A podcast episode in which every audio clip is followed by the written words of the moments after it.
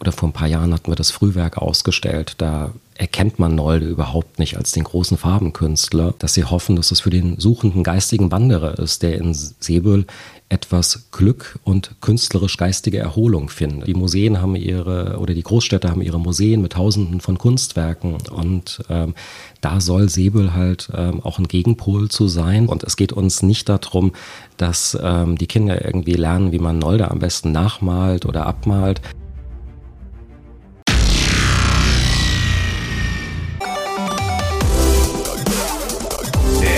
Digitale Frühschoppen mit Andreas Rako und Thomas Kau. Entschuldigung, hallo, guten Morgen, hallo Andreas. Hallo, hallo, ähm, und moin, moin. HörerInnen. Unsere Zum digitalen Frühshoppen sind wir jetzt wieder hier am Start. Und ich wollte, ich hatte ja letztes Jahr fröhliche Ostern überall. Der Gag zündet heute, glaube ich, nicht mehr.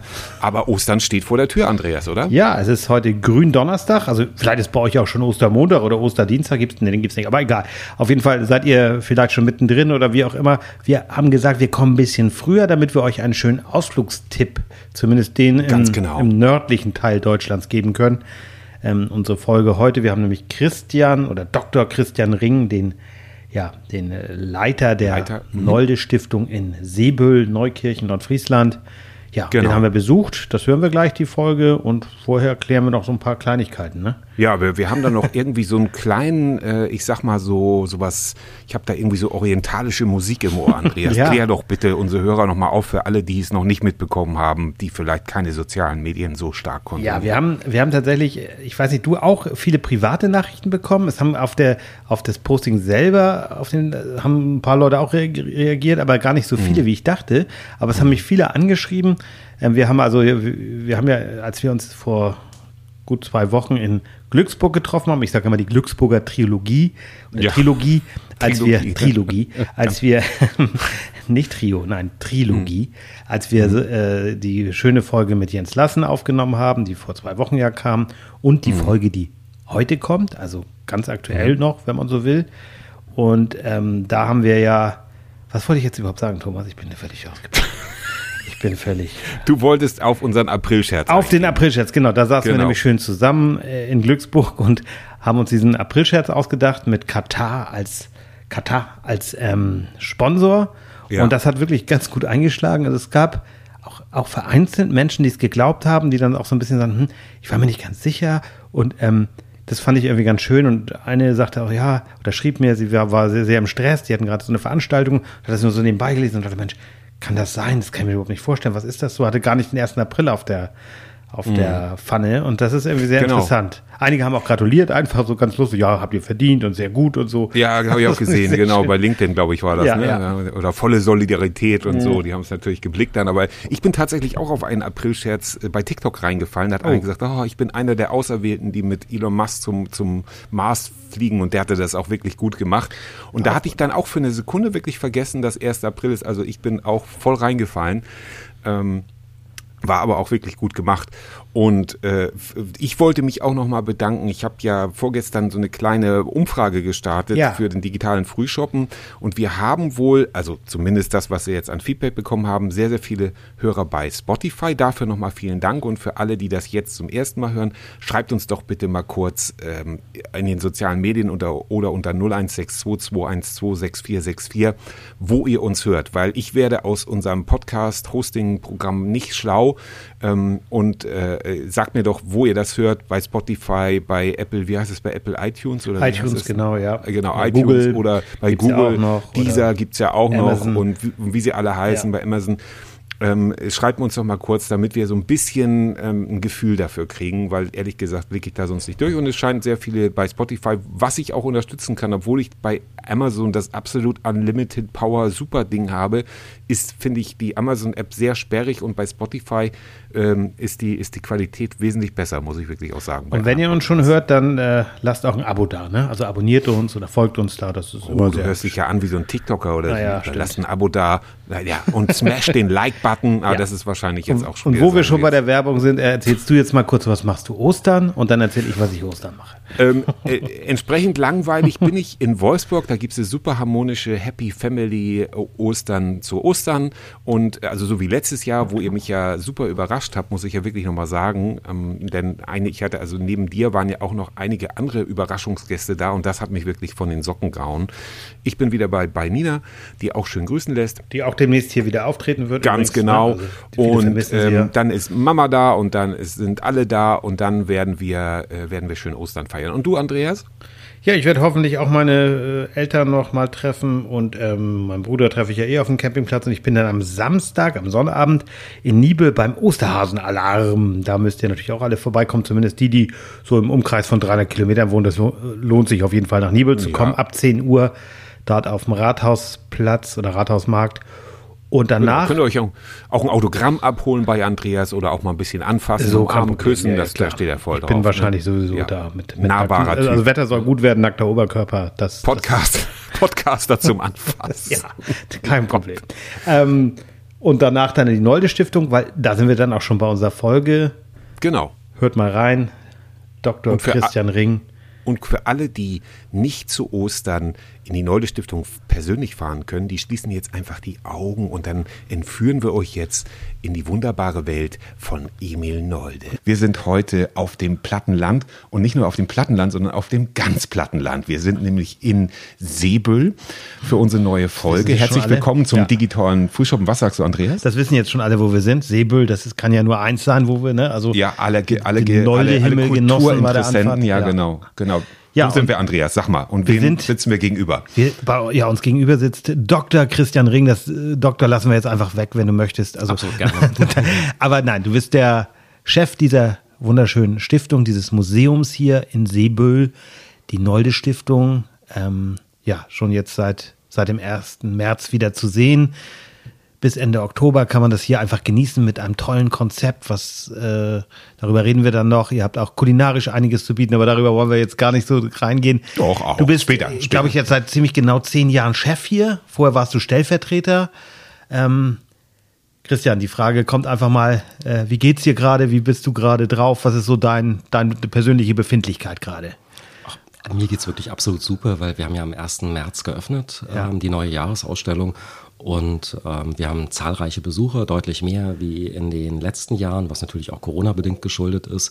Aber es ist einfach ähm, spannend auch zu sehen, dass die Menschen mit einer großen Begeisterung und Neugierde hierher kommen, um die Kunst wieder auch im Nolderhaus zu sehen, was ja die letzten drei Jahre durch die Sanierung geschlossen war.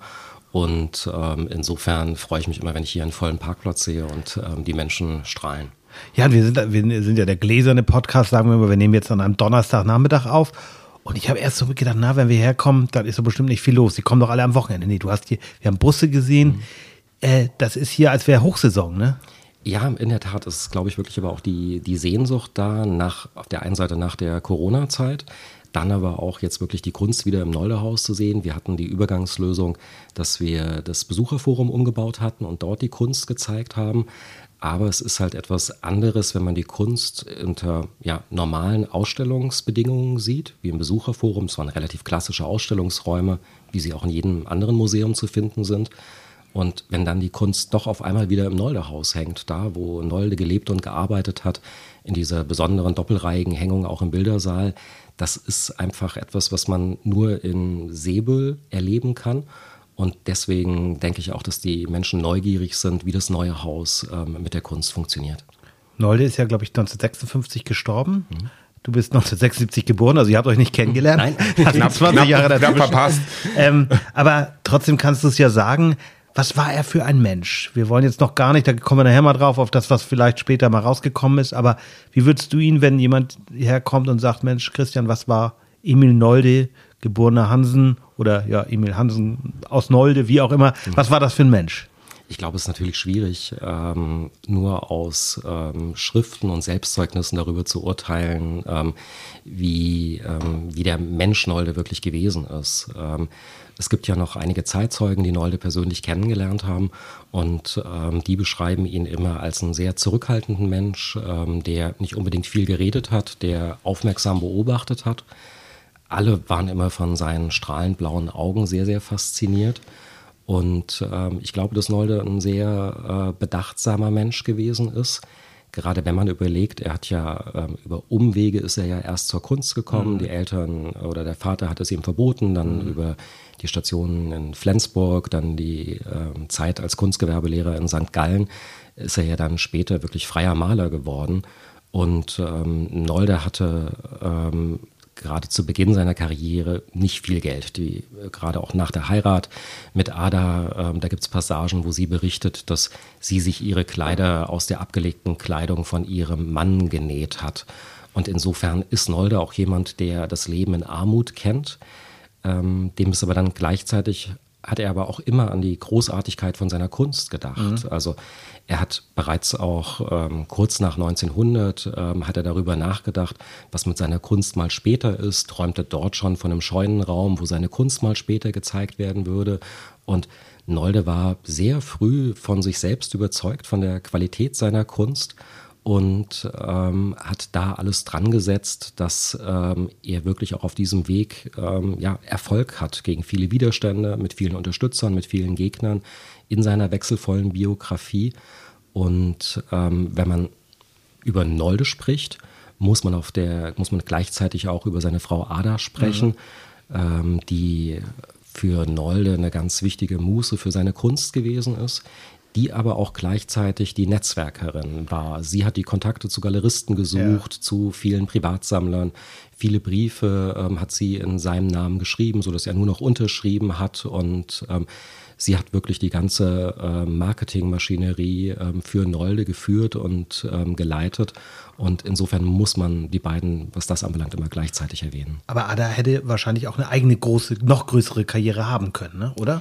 Ja, sie hat also ja ähm, sie hatte 1906, 7 gerade, als es, äh, Entschuldigung, 1903, 4 hat sie nochmal einen Anlauf unternommen. Sie war ja ähm, Sängerin, Schauspielerin, mhm. da hatte sie eine Ausbildung gemacht. Und da ist sie ähm, in Berlin mit einer dressierten Gans nochmal aufgetreten, ja. hatte ähm, da aber einen körperlichen Zusammenbruch gehabt. Und ähm, Ada Nolde ähm, war von Anfang an ähm, gesundheitlich, ging mhm. es ihr nicht so gut. Und deswegen hätte sie, glaube ich, so die ähm, raue und harte Welt der Berliner der, Bühnen der in den 10 und 20er Jahren, das hätte sie, glaube ich, nicht geschafft. Also sie, und das ist tatsächlich etwas, was sich ja auch durch die Karriere zieht, dass sie Begleiterin war, Netzwerkerin, und gleichzeitig auch äh, ja oft, wie du so gerade sagtest, kränkelte. Es gibt ja diese berühmte, die habt ihr jetzt in der Ausstellung ja auch diese Italienbilder, die lange so ein bisschen unter den Tisch gekehrt worden sind, weil es ihr in der Zeit gar nicht so gut ging, aber die haben irgendwie doch an Bedeutung nachher gewonnen, oder?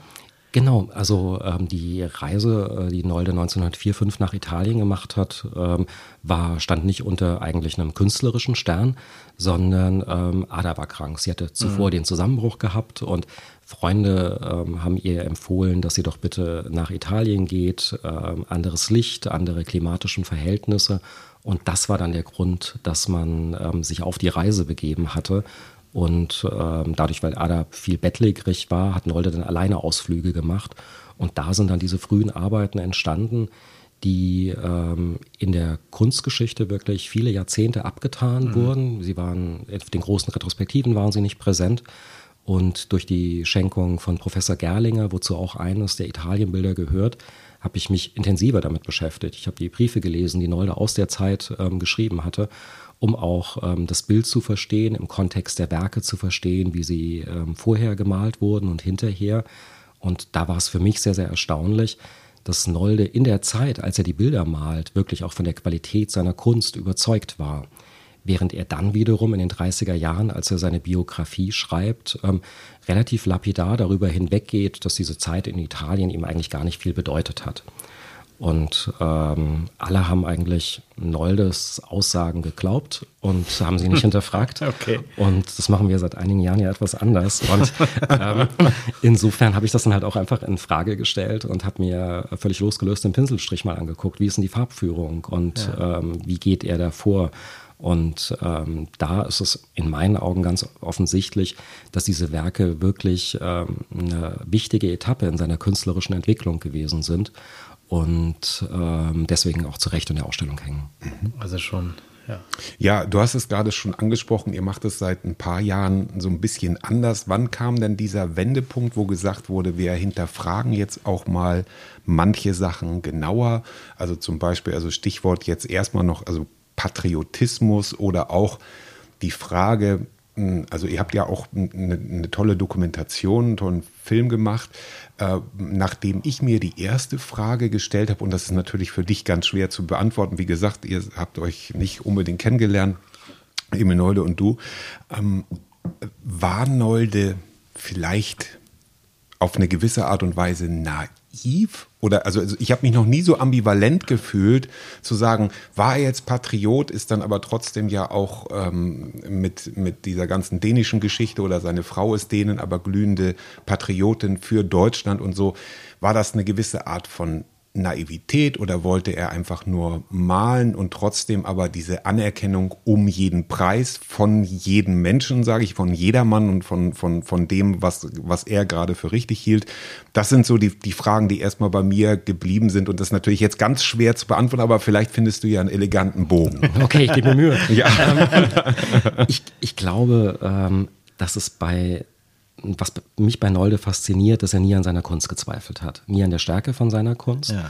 und dass er da sehr früh von wirklich auch überzeugt war. Und ähm, er hat auch, ähm, er hat enge Freunde gehabt, wie beispielsweise ähm, sein Schweizer äh, Bekannter Hans Fehr und ähm, auch in der Korrespondenz mit Freunden, wenn da jemand Kritik an seinem Werk geübt hat, damit konnte Nolde und auch Ada, die konnten damit ganz schlecht umgehen. Mhm. Und auch wenn Nolde nicht der einzigste Künstler gewesen ist, für den äh, Bekannte geschwärmt haben, wie beispielsweise die hamburgische Kunsthistorikerin Rosa Schapire, die hat sich ähm, früh stark für Nolde eingesetzt, hat sich dann aber auch genauso für Karl Schmidt-Rottluff eingesetzt und ähm, das konnten die Noldes ähm, beide ähm, fanden das einfach ähm, als ja, Verrat ist jetzt zu viel gesagt, aber es führte letztendlich dazu, dass der Kontakt auch abgebrochen wurde. Und Nolde wollte die Menschen von der Großartigkeit seiner Kunst und von seinem ähm, von, der, von seiner Qualität einfach auch überzeugen. Man muss sich ja auch überlegen, als Nolde gelebt hat, ähm, da war der Impressionismus, hatte seine Hochphase gehabt und ähm, das war die Kunst, die überall gezeigt wurde, die mhm. anerkannt worden ist. Und ähm, dann ähm, taucht der Expressionismus auf, wo es nicht mehr darum geht, unbedingt die Dinge schön zu malen, sondern expressiv zu malen, ausdrucksstark zu malen, Gefühle auch ähm, in der Kunst mit dem Pinselschlag zum Ausdruck zu bringen. Und ähm, das war natürlich eine absolute Revolution. Und Nolde wollte immer, dass seine Kunst Gefallen findet, dass sie Anerkennung findet. Es sollte keine gefällige Kunst sein. Deswegen hört er äh, auch irgendwann mal auf, Blumenbilder zu malen, weil er sagt. Das wollte ich gerade fragen. Ja. Keine gefällige Kunst. Also wenn nicht Blumenbilder, dann, also das ist, also ja, okay, ist spannend, aber du hast das ja sofort eingeordnet. Ja. ja. Also das ist gerade, ähm, als er auf der Ostseeinsel Asen in dem kleinen Fischerhaus lebt, da entstehen zahlreiche wunderbare Blumengemälde, die auch großen Anklang gefunden haben. Und da sagt er aber dann selber, ähm, nee, das ist eine Ecke, an der ich hätte straucheln können. Und deswegen malt er dann für eine Weile keine Blumenbilder mehr. Und ähm, was Nolde, was sich durch sein ganzes Leben lang durchzieht, ist ähm, eine offizielle Anerkennung. Danach mhm. hat er gestrebt. Und er hat die in seinen Augen in der Kaiserzeit nicht gehabt, er hat sie in der Weimarer Republik nicht gehabt und ähm, dann auch bei den Nationalsozialisten hat er ja gehofft, dass seine Kunst ähm, großen Anklang findet und was ja nur teilweise stattgefunden hat. Ja, und das ist ja jetzt das Stichwort ja, das quasi, ja, genau. Dieser Punkt, der ja. War eine gute Vorlage. Ja. Kam, ja. ja. ja, der später kam, der ja, so sind wir ja aufgewachsen hier in der Region. Ne, Emil Nolde, natürlich nachher befeuert durch die Deutschstunde von Siegfried Lenz, dieser Roman, der ja auch verfilmt wurde hier in der Region wo er ja, glaube ich, Nansen hieß, also es war ja verfremdet, aber mhm. trotzdem war ja klar, allen klar, das ist Nolde ne, die sogenannten ungemalten Bilder. Ich will jetzt nicht sagen, dass er da als Widerstandskämpfer, aber es war schon so zumindest jemand, der jetzt nicht mit den Nazis direkt sympathisierte. Das musste nachher ja doch in Teilen neu geschrieben werden. Wie, wie schockierend war das für dich? Als, ja, du warst ja schon hier der, der Leiter dieser Stiftung und gemerkt, okay, jetzt muss man Herrn Nolde zumindest als Mensch anders beurteilen. War das für dich ein Schock oder, oder eine Enttäuschung? Wie, wie würdest du das für dich persönlich einordnen? Das war eine erstaunende Enttäuschung, weil als ich 2011 hier nach Säbel gekommen bin, habe ich ja die Geschichten selber erzählt. Mhm. Äh, die Geschichte des Malverbotes, welches von der Gestapo hier in Säbel kontrolliert wurde. Ähm, es gab die heimliche Kammer, in der Nolde die ungemalten Bilder als ähm, inneren Zeichen des Widerstandes gemalt hat. Und, ähm, da komme ich jetzt auf eine vorherige Frage nochmal auch zurück. Ähm, ich hatte damals während der Zeit, als ich Stellvertreter war, gab es immer schon wieder auch Nachfragen, wie sich das zum Thema Nolde und Nationalsozialismus verhält. Und es gab da eine ganze Reihe auch an Literatur, auf die ich verweisen konnte, ähm, frühe Forschungen, ähm, die ähm, damals als gültig ähm, gesehen wurden. Und mir hatte aber gefehlt, dass es letztendlich so einen Rundumschlag gegeben hat. Das waren immer nur einzelne Aufsätze, 10, 15, 20, 25 Seiten lang und ähm, die viele Facetten in meinen Augen gar nicht, ähm, gar nicht getroffen haben oder gar nicht behandeln konnten. Mhm. Und ähm, da hatte sich dann in Gesprächen mit Aya Solka und Bernhard Fulda, die ich äh, durch frühere Bekanntschaft mal kennengelernt hatte, hat sich der Gedanke ergeben, komm, wir machen ein Forschungsprojekt ähm, zu Null- und Nationalsozialismus. Was mir zu dem Zeitpunkt allerdings auch klar war, dass ähm, wir als Nolde-Stiftung da außen vor sein müssen, ja. dass es eine unabhängige Forschung ja. sein muss, weil sonst ja jeder denken würde, okay, die haben das bezahlt und insofern muss es dann ja, letztendlich auch, auch gefällig sein. Institut Fresenius für, für, Nutella oder so. Ja, ganz genau. Und ähm, deswegen haben wir die beiden ähm, eigentlich nur dahingehend unterstützt, dass wir ähm, das Depot aufgeschlossen haben, beziehungsweise das Archiv und dass ähm, die beiden sich dort völlig frei bewegen konnten. Und ähm, dann war es schon ähm, schockierend, ähm, was für Briefe letztendlich alle zutage getreten sind. Ähm, ein paar Sachen waren ja auch schon vorher bekannt, das waren aber eher singuläre Aspekte, die auch nicht wirklich ähm, oder die ich persönlich nicht in den Kontext einordnen konnte. Und ähm, durch diese gründliche Aufarbeitung über die ganze Zeit ähm, wurde einfach deutlich, dass ähm, Nolde sich nicht abgewendet hat von den Nationalsozialisten. Mhm. Und ich habe halt persönlich immer geglaubt, naja, spätestens mit der ähm, Aktion gegen die entartete Kunst 1937, wo ja über 1000 Werke von ihm in den deutschen Museen beschlagnahmt worden sind, dass er sich ja da hätte eigentlich von den Nazis abwenden müssen oder dann halt ähm, dann 41 beim ähm, Berufsverbot. Aber das ist halt einfach alles nicht erfolgt. Das wissen wir heute. Also Nolde hat bis zum Ende des Zweiten Weltkriegs ähm, an Nazi-Deutschland und an Hitler geglaubt. Wie hat er denn, ist das überliefert ähm, aus den Briefen, wie hat er Hitler gesehen? Der war ja, ich sag's mal ganz platt, ein Kollege, ein gescheiterter Kollege als mhm. Künstler. ne?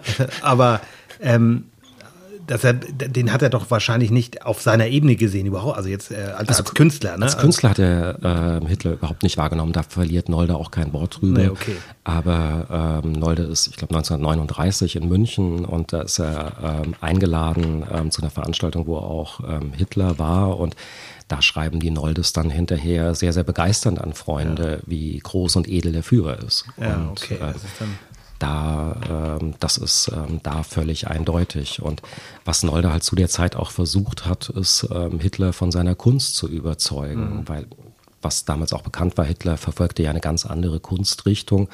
Und man hatte dann ähm, ein, ein Arrangement mit einer mit Hitler befreundeten ähm, Galeristin und so, dass man dort in der Wohnung dann, äh, wo man wusste, dass Hitler demnächst vorbeikommt, Nolde-Bilder aufgehangen hatte, um sozusagen Hitler langsam an die Kunst von Emil Nolde zu gewöhnen. Oh ja. Und ähm, das ist ähm, ja bekanntermaßen äh, zum Glück alles äh, schiefgegangen und Hitler konnte sich nicht für die Kunst äh, von Nolde begeistern. Und auch innerhalb der Nationalsozialisten gab es ja lange Zeit keine, keine klare Richtung, wie die ähm, neue nationalsozialistische Kunst auszusehen hat. Und da gab es dann den sogenannten Expressionismusstreit, ähm, den Hitler dann letztendlich dahingehend beendet hat, dass er die Expressionisten für entartet erklärt hat und halt doch eher eine andere Kunstrichtung bevorzugt hat. Und so ist das dann. Ja, und dann gilt es, das aufzuarbeiten. Was ich dann immer wichtig finde, jetzt aus meiner rein ähm, beobachtenden und ohne kunsthistorischen Hintergrund, aber so, wenn man es versucht einzuordnen als Laie, im Kontext der Zeit auch zu sehen. Ne? Weil heute ist es ja sehr leicht zu sagen, das ist ganz widerlich und natürlich. Wenn man aber in der Zeit, und da denke ich dann so Nolde geboren, ja, dann hat er diese Kaiserzeit, den Ersten Weltkrieg, erlebt dann diese Zeit, da kommen dann irgendwann die Nazis, die gescheiterte Weimarer Republik. Ähm, klar, ist das auch echt eine Herausforderung. Ne? Ne? Aber er hat sich auch dann, er hat ja dann noch äh, letztendlich zehn Jahre gelebt oder elf Jahre. Seine Frau ist ja dann schon, glaube ich, 46 gestorben. Genau.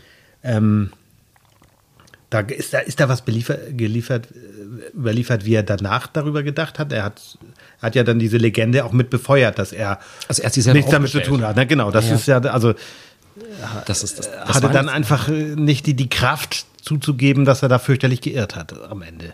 Genau, also da ist ähm, das, was ich mir natürlich gewün gewünscht hätte, äh, wenn irgendwo das Mea Culpa von Ja. Nolde mal kommt. Und ähm, was mir aber auch wichtig ist, ähm, wenn Nolde in diese Zeit eingeordnet wird, dass man wirklich sich nicht nur singulär Nolde anschaut, sondern nicht vergisst, in was für einer Zeit Deutschland gewesen ist Ja. zu der damaligen äh, Zeit unter dem Hitlerregime. Und ähm, Nolde hat halt auch während der Nazi-Zeit immer wieder von einzelnen ähm, Führenden ähm, in, der, ähm, in der NSDAP hat er auch große Unterstützung bekommen. Also er hatte Werke bei Ilse Göring-Diels, ähm, die hatte ähm, eine ganze Reihe von Werken sowohl ähm, gekauft oder auch von Nolde als Leihgabe. Und ähm, die werden dann, ähm, als Berlin dort deren Wohnung evakuiert wird, ähm, gehen die auf die Burg Mauterndorf, die Bilder. Und ähm, da schreibt dann Ilse Göring-Diels an Nolde, äh, wo die Bilder dann auch Hermann beglücken. Zitat. okay. Und ähm, also auch unser Bild von der ähm, Kunst oder dem Kunstverständnis, was wir über die NS-Zeit haben, ähm, wir sehen es halt gerne in Schwarz und Weiß und wir trennen da sehr gern auf, weil das letztendlich auch für unser Urteil einfacher macht. Aber ähm, das ist letztendlich auch ein Stück weit wie heute. Die einen finden die Kunst gut und die anderen finden eine ganz andere Kunstrichtung gut. Und das gab es halt auch damals. Also nur weil Hitler die Expressionisten für entartet erklärt hat, bedeutete das nicht unbedingt, ähm, dass alle die Expressionisten ähm, für ähm, schwierig oder für keine Kunst gehalten haben. Und diese Erfahrung hat Nolde beispielsweise auch gemacht im Zuge der Ausstellung gegen die entartete Kunst, wo seine Bilder ja präsentiert worden sind. Und er bekam von vielen ähm, Schreiben, ähm, wie glücklich sie gewesen sind, Noldes Kunst dort zu sehen. Und für viele war das auch ein Erweckungserlebnis, ähm, dort Noldes Kunst zum ersten Mal zu sehen und die sich dann ähm, in den ähm, Ende der 30er Jahre wirklich auch zu Nolde-Fans entwickelt haben. Und das muss man halt in meinen Augen alles mit berücksichtigen, wenn man zu einer ähm, Darstellung von Nolde im Nationalsozialismus kommen will. Du hast ja davon berichtet, es gibt ja noch einige Zeitzeugen, die ihn kennengelernt haben. Das ist ja unter anderem die, glaube ich, die Frau von des deines Vor Vor Vorgängers. Genau, des Gründungsdirektors. so, Ja. des Gründungsdirektors, die auch in dem Film zu sehen Mhm. ist. Also kann ich jedem nur empfehlen, sich den Film mal anzugucken. Verlinken wir natürlich in der Verlinken Infobox, wir, genau, in den dass man dann einfach schaut. Danke. Frau Ewaldsen erzählt da ja auch sehr viel. Ähm, wie hat sie ihn denn erlebt? Hat sie mal mit dir darüber, du, natürlich hat sie auch darüber gesprochen, wie, wie, wie, wird er so geschildert? Du hattest ja schon mal gesagt, als ruhigen. Ne? Hat er irgendwie etwas, ja, es ist jetzt sehr, sehr, auch was Sympathisches, so im Sinne von, dass man sagt, man sowieso so ein, so ein Opa, den man gern hatte, oder wie kann man das beschreiben? Also ich glaube schon, ähm, Frau Ewaldsen hatte die Bezüge über ihren Vater, Professor Berg aus Hamburg, der bei Nolde 1935 Magenkrebs diagnostiziert hatte. Er hat dann Experten herangeholt, der Nolde erfolgreich operiert hat. Und ähm, Professor Berg hat dann auch weiter die Noldes äh, beide auch behandelt. Und insofern ähm, war sie auch als kleines Kind ähm, schon hier in Säbel und ähm, war äh, sozusagen mit Onkel und ähm, Tante Nolde sehr, sehr eng vertraut. Und ähm, das ist, äh, glaube ich, auch ein völlig normaler Umgang gewesen. Und ähm, sie beschreibt das ja auch im Film sehr schön, wenn sie mit ihrem Vater hier war und Nolde wusste, dass äh, ihr Vater mochte die Blumengemälde sehr gerne. Und dann hat er halt äh, zu ihr gesagt, geh mal da hinten an den Stapel und hol mal das zweite Bild raus. Und ähm, das konnte sie dann auch einfach machen. Also insofern war das ein sehr, sehr normaler Umgang. Und ähm, das, was Nolde ja wirklich auch wollte, und das wird an dem Beispiel, glaube ich, auch deutlich, Nolde wollte das mit seiner Kunst die Menschen erreichen. Und das nicht unbedingt auf eine intellektuelle, theoretische Weise. Und das sagt dann auch der spätere Mann von ihr, Joachim von Lepel, der ähm, nach dem Krieg Noldes Assistent war und dann äh, per Testament verfügte Gründungsdirektor der Stiftung, dass man Noldes Kunst nicht mit dem, Intellektuell, mit dem Intellekt verstehen soll, sondern wirklich mit dem Gefühl. Und das sind natürlich auch diese ähm, Farben, die mit unseren Emotionen was machen. Und Ähm, das finde ich ist halt das Reizvolle und das mag ich bei Nolde, dass er eigentlich die Hemmschwelle sehr, sehr weit unten anlegt, ähm, sondern wir müssen nicht unbedingt wissen, in welchem Kontext die Bilder entstanden sind mhm. oder was er uns damit sagen wollte. Gerade auch bei den Figurenbildern, das wissen wir teilweise bis heute auch nicht. Ja. Und das ist, das ist, wollte ich gerade sagen, das ist ja das Schöne. Wir sprachen ja vorhin oder auch schon, als wir hierher gingen, darüber, wie, wie man Kinder an Kunst heranführt. Ich bin mit meinen Kindern schon ewig und drei Tage hier gewesen. Die haben genauso wie ich reagiert damals, schnell durchrennen und wir sind fertig. Mhm. ähm, und äh, hier finden ja auch ähm, so, Mal-Workshops oder wie ich das betiteln soll, weiß ich nicht, aber so für Kinder Malkurse, Malkurse mhm. genau, Malkurse, ja. ganz einfach. Und ähm, eben zu sagen, das Ganze nicht immer auf, auf der noch höheren Ebene zu intellektualisieren, weil dann auch noch weniger Leute vielleicht Lust haben, mhm. also die es auf jeden Fall auch erfassen könnten, aber wenig Lust haben, weil man sagt, das wird, da wird so eine riesige Wissenschaft draus gemacht, zu sagen, wann hat er das gemalt und was hat er damit gemeint, was will uns der Künstler sagen, sondern dass man einfach vielleicht auch mal damit zufrieden sein sollte, dass man sagen würde, das ist einfach ein schönes Bild, das mich berührt. Mhm. So, und ähm, äh, ja, wie, um das in eine Frage zu packen, okay, äh, so, ja, ja, ja da, da, muss ich jetzt überlegen, überlegen. Also wie, wie, ähm, ja, wie kannst du das, äh, wie siehst du da deine Aufgabe, Leute hierher zu locken oder ihnen das auf irgendeine Art und Weise schmackhaft zu machen, zu sagen, ihr könnt mal all dieses Ganze, guckt euch einfach nur die schönen Bilder an, mehr oder weniger, um das, um das nicht ganz so, äh, um die Bilder geistig nicht so hoch zu hängen, sage ich mal. Egal, ob das jetzt Nolde ist oder ein Horst Jansen oder äh, Miro oder was auch immer. Äh, oder meine Mutter, die einfach naive Kunst malt und sagt, aber ein schönes Bild. Also es muss ja nicht immer gleich die komplett tiefe Message dahinter sein, was ich ja auch gut finde. Oder ein Jonathan Mese, der einfach am Fließband Bilder malt und die Leute ja auch auf irgendeine Seite berührt und auch bewegt. Ne? Und das, das hat ja bei Nolde ähm, so gut wie gar nicht stattgefunden. Also dieses, diese politische, eine politische Aussage oder, oder eine, eine Kritik, sondern einfach, ja, berührt, Gefühl. Mhm. Ja. Bei Säbel ist, glaube ich, das Besondere, dass wenn die Besucher hierher kommen, die kommen nicht unbedingt oder einige kommen wegen der Kunst hierher, um sich die anzuschauen. Andere kommen, ähm, um sich den Garten anzuschauen. Andere wollen die Lebenswelt der Noldes ähm, erfahren. Manche wollen einfach nur einen schönen Ausflug machen und wollen hinterher im Café sitzen, den Ausblick genießen und ähm, sich mit was Leckerem verwöhnen lassen. Und ähm, was mein Anspruch oder was der Versuch ist, was wir hier in, in Säbel bieten, ist, dass wir ähm, für unsere Gäste da wirklich sehr, sehr offen sind, dass sie all das finden können, was sie hier in Säbel suchen, dass auf der einen Seite der interessierte Kunsthistoriker eine ganze Menge an Informationen bekommt mhm. ähm, über die biografischen Ausstellungen, über die Publikationen, die wir haben, dass auf der anderen Seite aber auch ähm, die Familie, die mit ihren Kindern hierher kommt, einfach ähm, die Zeit genießen kann, ähm, völlig ohne sich, ohne mit einem Hintergrundwissen über Nolde zu kommen. Wenn man das will, kann man das in der Ausstellung ähm, lesen und da geben wir auch für die Kinder ein paar Sachen an die Hand, um es den Eltern dann einfacher zu machen, ähm, die Kinder da auch mitzunehmen und ähm, vielleicht spielen manche Kinder auch viel äh, mehr und viel länger ähm, auf dem Spielplatz oder sind im Café, wie sie in der Ausstellung oder im Garten sind. Und ähm, das ist für uns ähm, alles völlig okay, weil Säbel einfach ein, Ort ist, wo ein besonderes Feeling herrscht. Ihr habt es am Anfang gesagt, bis man hierher kommt, das ist eine extrem weite Strecke und ja. ähm, da wird man mit der Landschaft von Nolde konfrontiert. Und Nolde hat aber ja auch das Museum hier, er hat es ja testamentarisch verfügt, mit dem Tod der beiden Noldes, beziehungsweise mit dem Tod des Letztüberlebenden, wird die Stiftung errichtet, die sich hier um seinen Nachlass kümmert, mit dem Ziel, das Ganze dann ähm, in ein Museum zu überführen. Und ähm, er schreibt in seinem Testament, ähm, dass sie hoffen, dass es für den suchenden geistigen Wanderer ist, der in Sebel etwas Glück und künstlerisch geistige Erholung findet. Und ähm, ich kann das Testament fast auswendig, aber ähm, es geht mir immer wieder darum, dass wir uns da letztendlich auch immer wieder dran orientieren, warum sind wir denn hier und warum sind wir nicht in der Großstadt? Nolde hätte die Bilder ja auch in einem großen Museum geben können mhm. und ähm, aber da setzte er sich, das schreibt er auch, die Museen haben ihre oder die Großstädte haben ihre Museen mit Tausenden von Kunstwerken und ähm, da soll Säbel halt ähm, auch ein Gegenpol zu sein.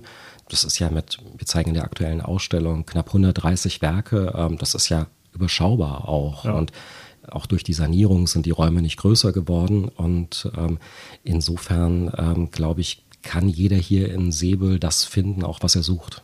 Mhm. Schön, genau. Das ist, das ist eine, ich bin sehr glücklich mit dieser Antwort. Also, dass man sagt, also ich, ich, ich, ich fasse das nochmal für mich selber kurz mhm. zusammen, dass man, wenn man, egal mit welchem Anspruch man hierher kommt, dass, dass alle glücklich werden. Also vom, vom Kind bis zum Kunsthistoriker wird hier jeder glücklich. Und das finde ich cool. Weil, wie gesagt, um, um darauf zurück, im Vorgespräch hatten wir das ja so ein bisschen, dass ich sage, also Andreas und ich sind beide zur Emil-Nolde-Schule gegangen. Und bei mir fing es, mein erster Kontakt zu Nolde war eigentlich eher eine ausgewachsene Depression, weil im Schul, in jedem Schulzimmer hing der Linoleumfußboden, die, die hässlichen Holztische. Und lieblos, lieblos, äh, ja, wir, wir sind ja die Nolde-Schule, wir müssen ein Bild aufhängen. Und ähm, erst viel später habe ich dann gesehen, aha, da, der hat auch noch andere Bilder gemalt, also nicht nur diese Windmühle. Und äh, das war einfach der falsche Anker. Also mhm. Mathematik lernen und auf dieses Bild gucken. Also das ist eine, eine, unselige Verbindung für mich gewesen. Das hat erst viel später, ach, ach, der hat ja noch andere Sachen gemalt. Ach, das sieht ja sehr schön aus und er hat ja viele verschiedene ähm, ähm, Themen gehabt und insofern bin ich glücklich, weil früher hat man sich da nicht so um das Kindeswohl gekümmert vor 30 Jahren oder mhm. 40 Jahren, müssen wir schon fast ja, sagen. also ich, weiß, Alter, ja, genau. also ich weiß, bei uns hing der Schrei und ich habe damals als Zehnjähriger gedacht, das ist von Nolde. Das war natürlich nicht von Nolde. Mhm. Aber bei euch zu Hause? Nee, oder? das hing in der Klasse. Warum das denn? Ja, weiß ich nicht. Das haben ja. die vielleicht selber nicht gewusst. Ja, das sollte euch beeindrucken. Aber der Schrei passte, passte manchmal gut zu der Schule. Ja.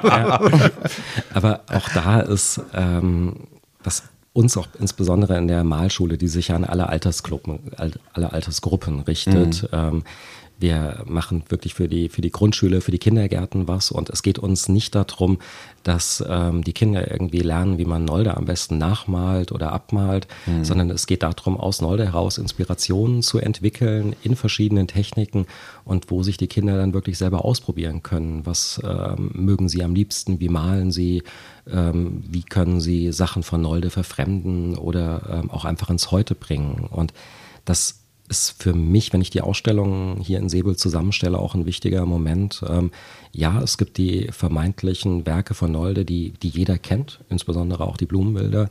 Aber ähm, das ist ja nur eine Facette von diesem unglaublich großen und, und reichen Werk. Und mir geht es darum, ähm, auch unbekannte Facetten wie dieses Jahr die Italienzeit aufzuzeigen, mhm. wo man vielleicht erstaunt ist. Oder vor ein paar Jahren hatten wir das Frühwerk ausgestellt. Da erkennt man Nolde überhaupt nicht als den großen Farbenkünstler. Und ähm, da versuche ich halt mit auf der einen Seite die Menschen zu erreichen, die äh, immer wieder hier auch nach Säbel kommen. Wir zeigen ja jedes Jahr eine neue Ausstellung unter anderen Schwerpunkten. Und ähm, diese Besucher immer wieder auch zu überraschen, die denken, ah, ich kenne den ganzen Nolde durch Facetten, ähm, die sie bis jetzt noch nicht gekannt haben. Das finde ich immer sehr, sehr reizvoll. Und natürlich auch für mich als Kunsthistoriker geht es ja auch darum, immer wieder auch ähm, Neues bei Nolde zu sehen und zu erkennen und auch unseren großartigen Bestand hier im Nachlass ähm, zu hinterfragen. Und es sind ja immer wieder auch neue Fragen und Fragen, die wir ja oder die ich aus der Gegenwart mit herausnehme, die ich ja dann an Noldes Kunst stelle. Und ähm, für mich ist es immer ein großes Glücksgefühl, ähm, wenn ich sehe, dass sich unsere Gäste in der Kunst von Nolde ein Stück weit wiederfinden können. Wahrlich nicht in jedem Bild, mhm. aber dass sie irgendwie sagen, okay, ja, das ist ein Bild, was ist mir in der Ausstellung wichtig, das ist, ähm, das bedeutet was für mich und da habe ich ähm, Bezüge, da habe ich Assoziationen zu. Und ähm, wenn, wenn ich da mit den Ausstellungen die Menschen erreichen kann, ähm, dann macht mich das sehr, sehr glücklich. Mhm. Und ähm, um so ein bisschen den Weg in die in die moderne Moderne zu finden. Also, äh, naja, gut, zwei Sachen habe ich. Also die erste Sache noch, wenn, wenn wir schon einen Kunsthistoriker im Podcast haben, dann, äh, ja, was kommt jetzt? Genau, was kommt jetzt? ab wie viel, ein, ein bisschen frotzelig gemeint, ab wie viel Werken ist man eigentlich als, als Künstler, also gibt es, oder andersrum gefragt, gibt es auch Künstler, die nur drei Bilder gemalt haben und die als absolut genial gelten oder muss immer eine Entwicklung stattfinden, wo man sagt, ähm, also, oder ist dir jemand bekannt, wo man gesagt hat, der hat jetzt vielleicht vier oder maximal zehn Werke gemalt, wo man sagt, wow, das sind also so geniale Werke und der hat nie wieder vorher und nachher was gemacht, genauso wie vielleicht Patrick Süßkind das Parfüm geschrieben hat und das war's. Gibt es sowas auch in der, in der, in der Maler- oder Zeichenwelt? Das gibt es. Es gibt ähm, zahlreiche Werke oder zahlreiche Künstler, die nur, äh, von denen heute nur ein sehr überschaubares Bruchteil von Werken hinterlassen haben. Und ähm, was es dann natürlich für Ausstellungen immer schwierig macht, die zusammenzubekommen. Mhm. Und ähm, bei Nolde ist es so, der hat 1356 Ölbilder geschaffen hört sich jetzt erstmal sehr, sehr viel an, ist aber im guten Durchschnitt der anderen Künstler okay. des Expressionismus. Und Gibt es da auch eine Zahl, wie lange er pro Bild, wo man sagt, daran hat er jetzt einen halben Tag gemalt oder da hat er jetzt immer mal wieder, also ich male auch, ich bin auch Hobbymaler und bei mir liegen die Bilder aber auch teilweise ein halbes Jahr dann auf Halde, weil das halt nicht mein Hauptberuf ist oder was auch immer, sondern irgendwie so ein Spaß. Ähm, gibt es da so Zahlen? Hat man das mal nachverfolgt, dass man sagt, da hat er jetzt am Deich gesessen und vielleicht äh, fünf Tage dran gemalt oder so oder ja, also das ist ähm, ganz unterschiedlich. Ähm, bei den Ölbildern ist es so, also Nol, die Noldes hatten ja eine Zweiteilung, die Sommer hier in Säbel und die Winter eigentlich immer in Berlin zum Netzwerken. Da gab es zwar auch ein Atelier, aber ähm, die meisten Bilder sind wohl hier in Säbel entstanden und ähm, das ähm, ist überliefert, dass Nolde relativ große Hemmschwellen oder Anlaufschwierigkeiten hatte, ähm, nach dem Winter dann wieder ins Atelier zu gehen und damit dem Malen anzufangen. Und ähm, auch bei den Ölbildern ähm, ist es so, dass ähm, ein Ölbild vielleicht ganz schnell entstanden ist, mhm. dass er aber auch an manchen Ölbildern immer wieder gearbeitet hat. Was heißt schnell in dem Fall dann? Also vielleicht ein Tag oder sowas, okay. am zweiten ja. Tag dann mhm. nochmal. Ja. Also wirklich, dass es aus einem Guss heraus entstanden ja. ist.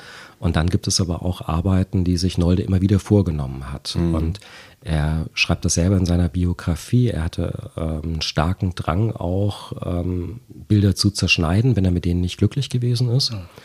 Und ähm, da hat er dann beispielsweise auch einzelne ähm, Facetten rausgenommen, hat Bilder ähm, getrittelt, gevierteilt und hat da aber immer wieder auch in einzelnen Stücken weitergemacht. Und Spannend.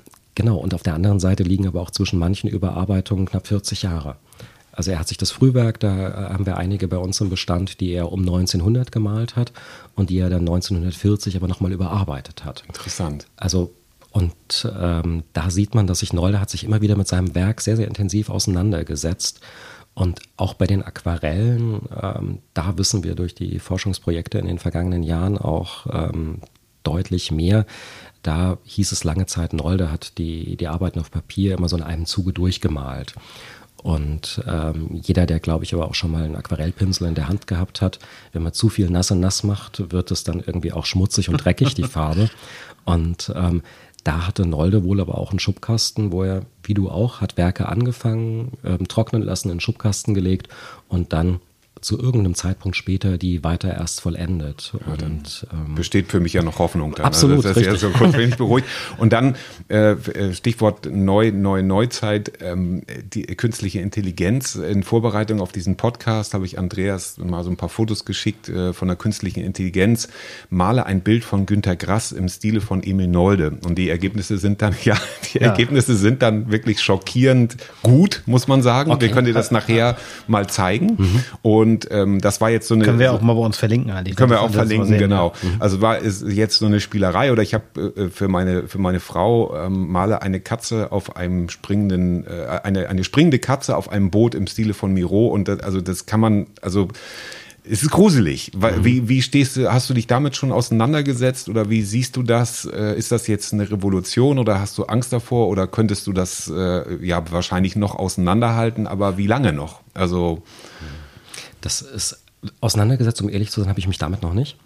Und äh, weil was für mich wirklich wichtig ist, ist die Auseinandersetzung mit dem originalen Kunstwerk.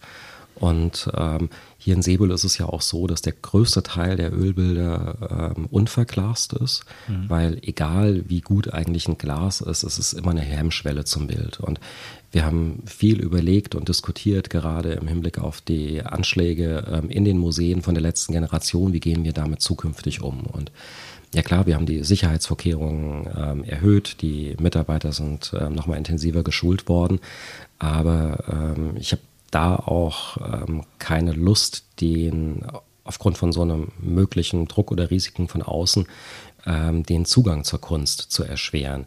Und deswegen haben wir nach wie vor den größten Teil der Werke auch unverglast. Und ähm, die Frage ist natürlich auch, ähm, die ich mir bei dem ganzen Social Media auch immer stelle, inwiefern reicht es aus, wenn ich ein Bild ähm, auf einem Handy-Display sehe, wo ich vielleicht auch reinzoomen kann und ähm, dann vielleicht das ähm, eine halbe Sekunde oder eine Sekunde da lasse und dann wieder wegwische. Ähm, und für mich gut, liegt nicht nur an meinem Job, glaube ich.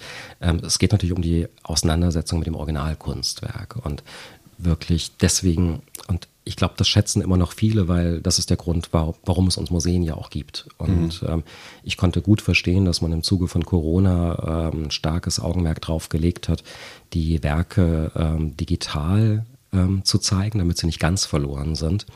Aber ähm, es geht ja in meinen Augen auch nicht nur um das einzelne Kunstwerk selber, sondern es geht ja um den ganzen Raum. In was für einer, aus welchen Gründen ähm, kombiniere ich Bilder? Warum hängt welches Bild mit jedem, mit welchem Abstand zusammen? Und ähm, das ist auch immer bei den Konzeptionen von den Ausstellungen in Säbel ähm, sind es jetzt ähm, sieben Zentimeter oder 13 Zentimeter, die zwischen den Bildern sind.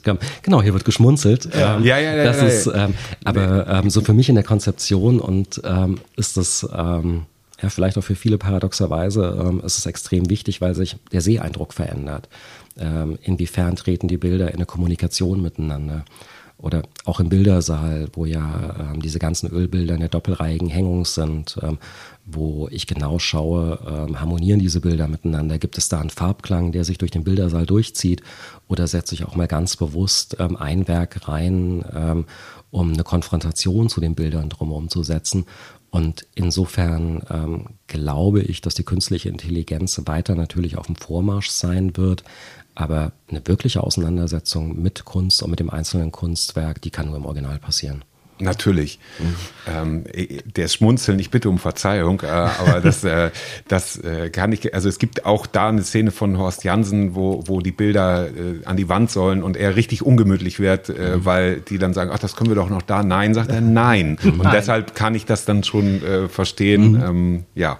Genau. Nee, vielleicht eine sehr naive Frage, aber tauchen jetzt eigentlich noch manchmal Bilder auf? dass die, er hat ja gar nicht so viele verkauft, zumindest später nicht, musste er zum Glück ja nicht, deswegen seid ihr ja auch da und seid so gut bestückt hier, aber kann es theoretisch noch mal sein, dass irgendwie Frühwerke auftauchen, weil die durch irgendeinen Nachlass und durch lagen immer im Keller oder im Dachboden? Passiert sowas noch? Das passiert. Also bei den Gemälden passiert es nicht. Da war Noll dann sehr akribische da Buchführer, der, der Listen geführt. Okay. Und ähm, die waren dann wiederum auch die Basis, als der zweite Direktor des Werkverzeichnisses der Ölgemälde ähm, erstellt hat.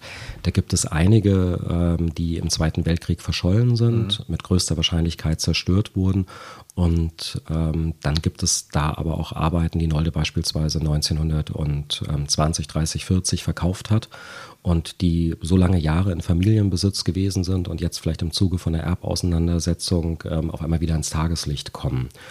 Wirst du denn dann manchmal als Gutachter angefordert oder, oder wie, wie passiert Also schon gerade im Hinblick dann auch auf die ja. Provenienzforschung, die ja, ja auch ähm, für die Galerien und für die Auktionshäuser sehr wichtig ist, um zu sehen, ähm, kann das denn überhaupt sein? Mhm. Ähm, ist das eine lückenlose Kette oder war das vielleicht doch im jüdischen Besitz, ist beschlagnahmt worden und ähm, wurde dann unrechtmäßig weiterverkauft? Mhm. Und da können wir natürlich auf unser großes Archiv zurückgreifen, was wir hier in Säbel verwalten und ähm, um dort auch vielen weiterhelfen. Und wir haben ähm, Datenbanken mit den Werken, die sich hier in Sebel natürlich befinden, aber die Stiftung bzw. eine Kollegin sammelt seit vielen Jahren Informationen über all die Werke, die in den Museen oder in Privatbesitz sind, die zufällig mal bei Ausstellungen auftauchen oder dann auch im Kunsthandel.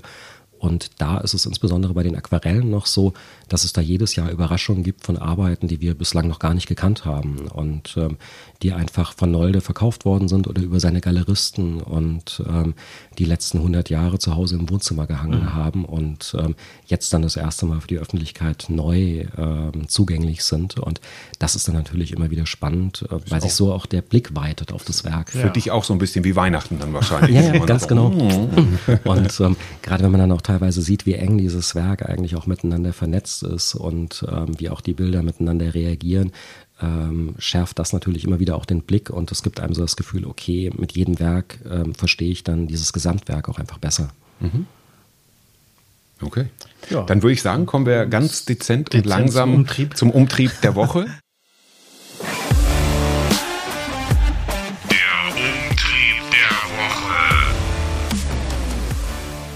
Diesmal wollte Andreas, glaube ich, anfangen. Ich wollte oder anfangen. wollte unser Gast anfangen oder Andreas dann. Also ich, ja, ich, ich, ich komme jetzt so ein bisschen, das ist vielleicht auch so ein bisschen dieser, dieser, diesem Gefühl, was man hier hat, wenn man so in die alte Heimat kommt wieder. Also ich, so weit weg wohne ich ja nicht von Nordfriesland, aber ähm, bin ja näher rangezogen und denke so, wie man das jetzt mit anderen Augen sieht und welche Sehnsüchte man vielleicht als, als, als junger Mensch hatte, als man hier aufgewachsen ist und ja, diesen Künstler hier sieht. Und da denke ich manchmal so, ist jetzt ein Umtrieb, der mir jetzt so gekommen ist, auch bei der Fahrt hierher, wie, wie glücklich man sich schätzen darf, jetzt selber 52 Jahre alt zu sein, gesund zu sein, das zu tun, was wir jetzt gerade machen, also einer, einer, einer Sache nachzugehen, die, die Spaß macht. Ähm, ja, einfach, wie, wie man Glück misst. Und das ist, äh, ja, einfach zu sagen, hey, ich bin gesund, ich darf das tun, was ich mache, lebe in einer Welt, trotz dieser ganzen Sachen um uns herum. Und die Folge wird es in ein paar Wochen ausgestrahlt. Wir wissen gar nicht, was noch kommt, äh, was da vielleicht noch mit der Ukraine passiert. Aber trotzdem dieses, diesen kleinen Glücksmoment mitzunehmen, wenn man hier sowas genießen darf. Das ist so mein Umtrieb gerade. Sehr schön. Ich habe nicht so einen schönen Umtrieb. Oha, jetzt kommt wieder, Ähm, ich er wieder alles kaputt. Nein, ich habe ich hab in der letzten Sendung, wie du dich erinnerst, einen sehr schönen positiven ähm, gesetzt, aber tatsächlich ähm, bin ich ja gest gestern, gestern ähm, aus Solingen in meine alte Heimat hierher gefahren und so ein kleiner Stopp am Nordostseekanal gehört dann auch dazu. Und da gibt es äh, an der A23 schon einen schönen Aussichtspunkt unter der Brücke. Da kann man hervorragend also auch die Schiffe so ein bisschen beobachten. Schöner Fotospot auch für, für Instagram-Freaks.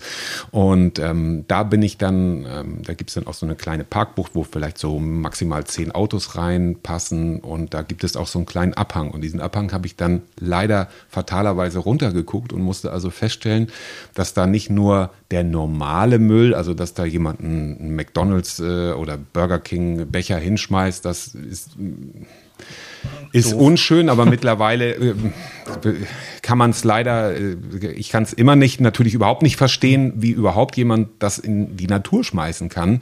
Auf der anderen Seite ist das nicht, aber dass da tatsächlich große, ähm, und wenn das jemand hört, der da irgendwie eine Verantwortung, also der da irgendwas bewegen kann, da werden große graue Müllbeutel wirklich professionell entsorgt. Also nach dem Motto, wo sollen wir hin mit dem Quatsch? Wer fährt denn da hin? Aber die schmeißen dann große graue Müllbeutel einfach darunter. Der ganze Hang liegt da voll und da liegen noch viel schlimmere Sachen, die ich hier gar nicht erwähnen möchte. Und das deprimiert mich dann wirklich, wo ich dann denke, ich, ich bin kein Mensch, der jetzt sagt, ich möchte mich irgendwie über andere Menschen stellen oder irgendwie, ich bin besser als ihr. Aber diese Natur, das kann ich überhaupt nicht nachvollziehen, dass Leute so gedankenlos sind und einfach das da hinschmeißen. Oder dass man denkt, wie kann man einfach irgendwo irgendwas hinschmeißen, wo man weiß, das verrottet die nächsten 100 Jahre nicht. Das, und das ist leider mein Umtrieb Ja. für diese Woche.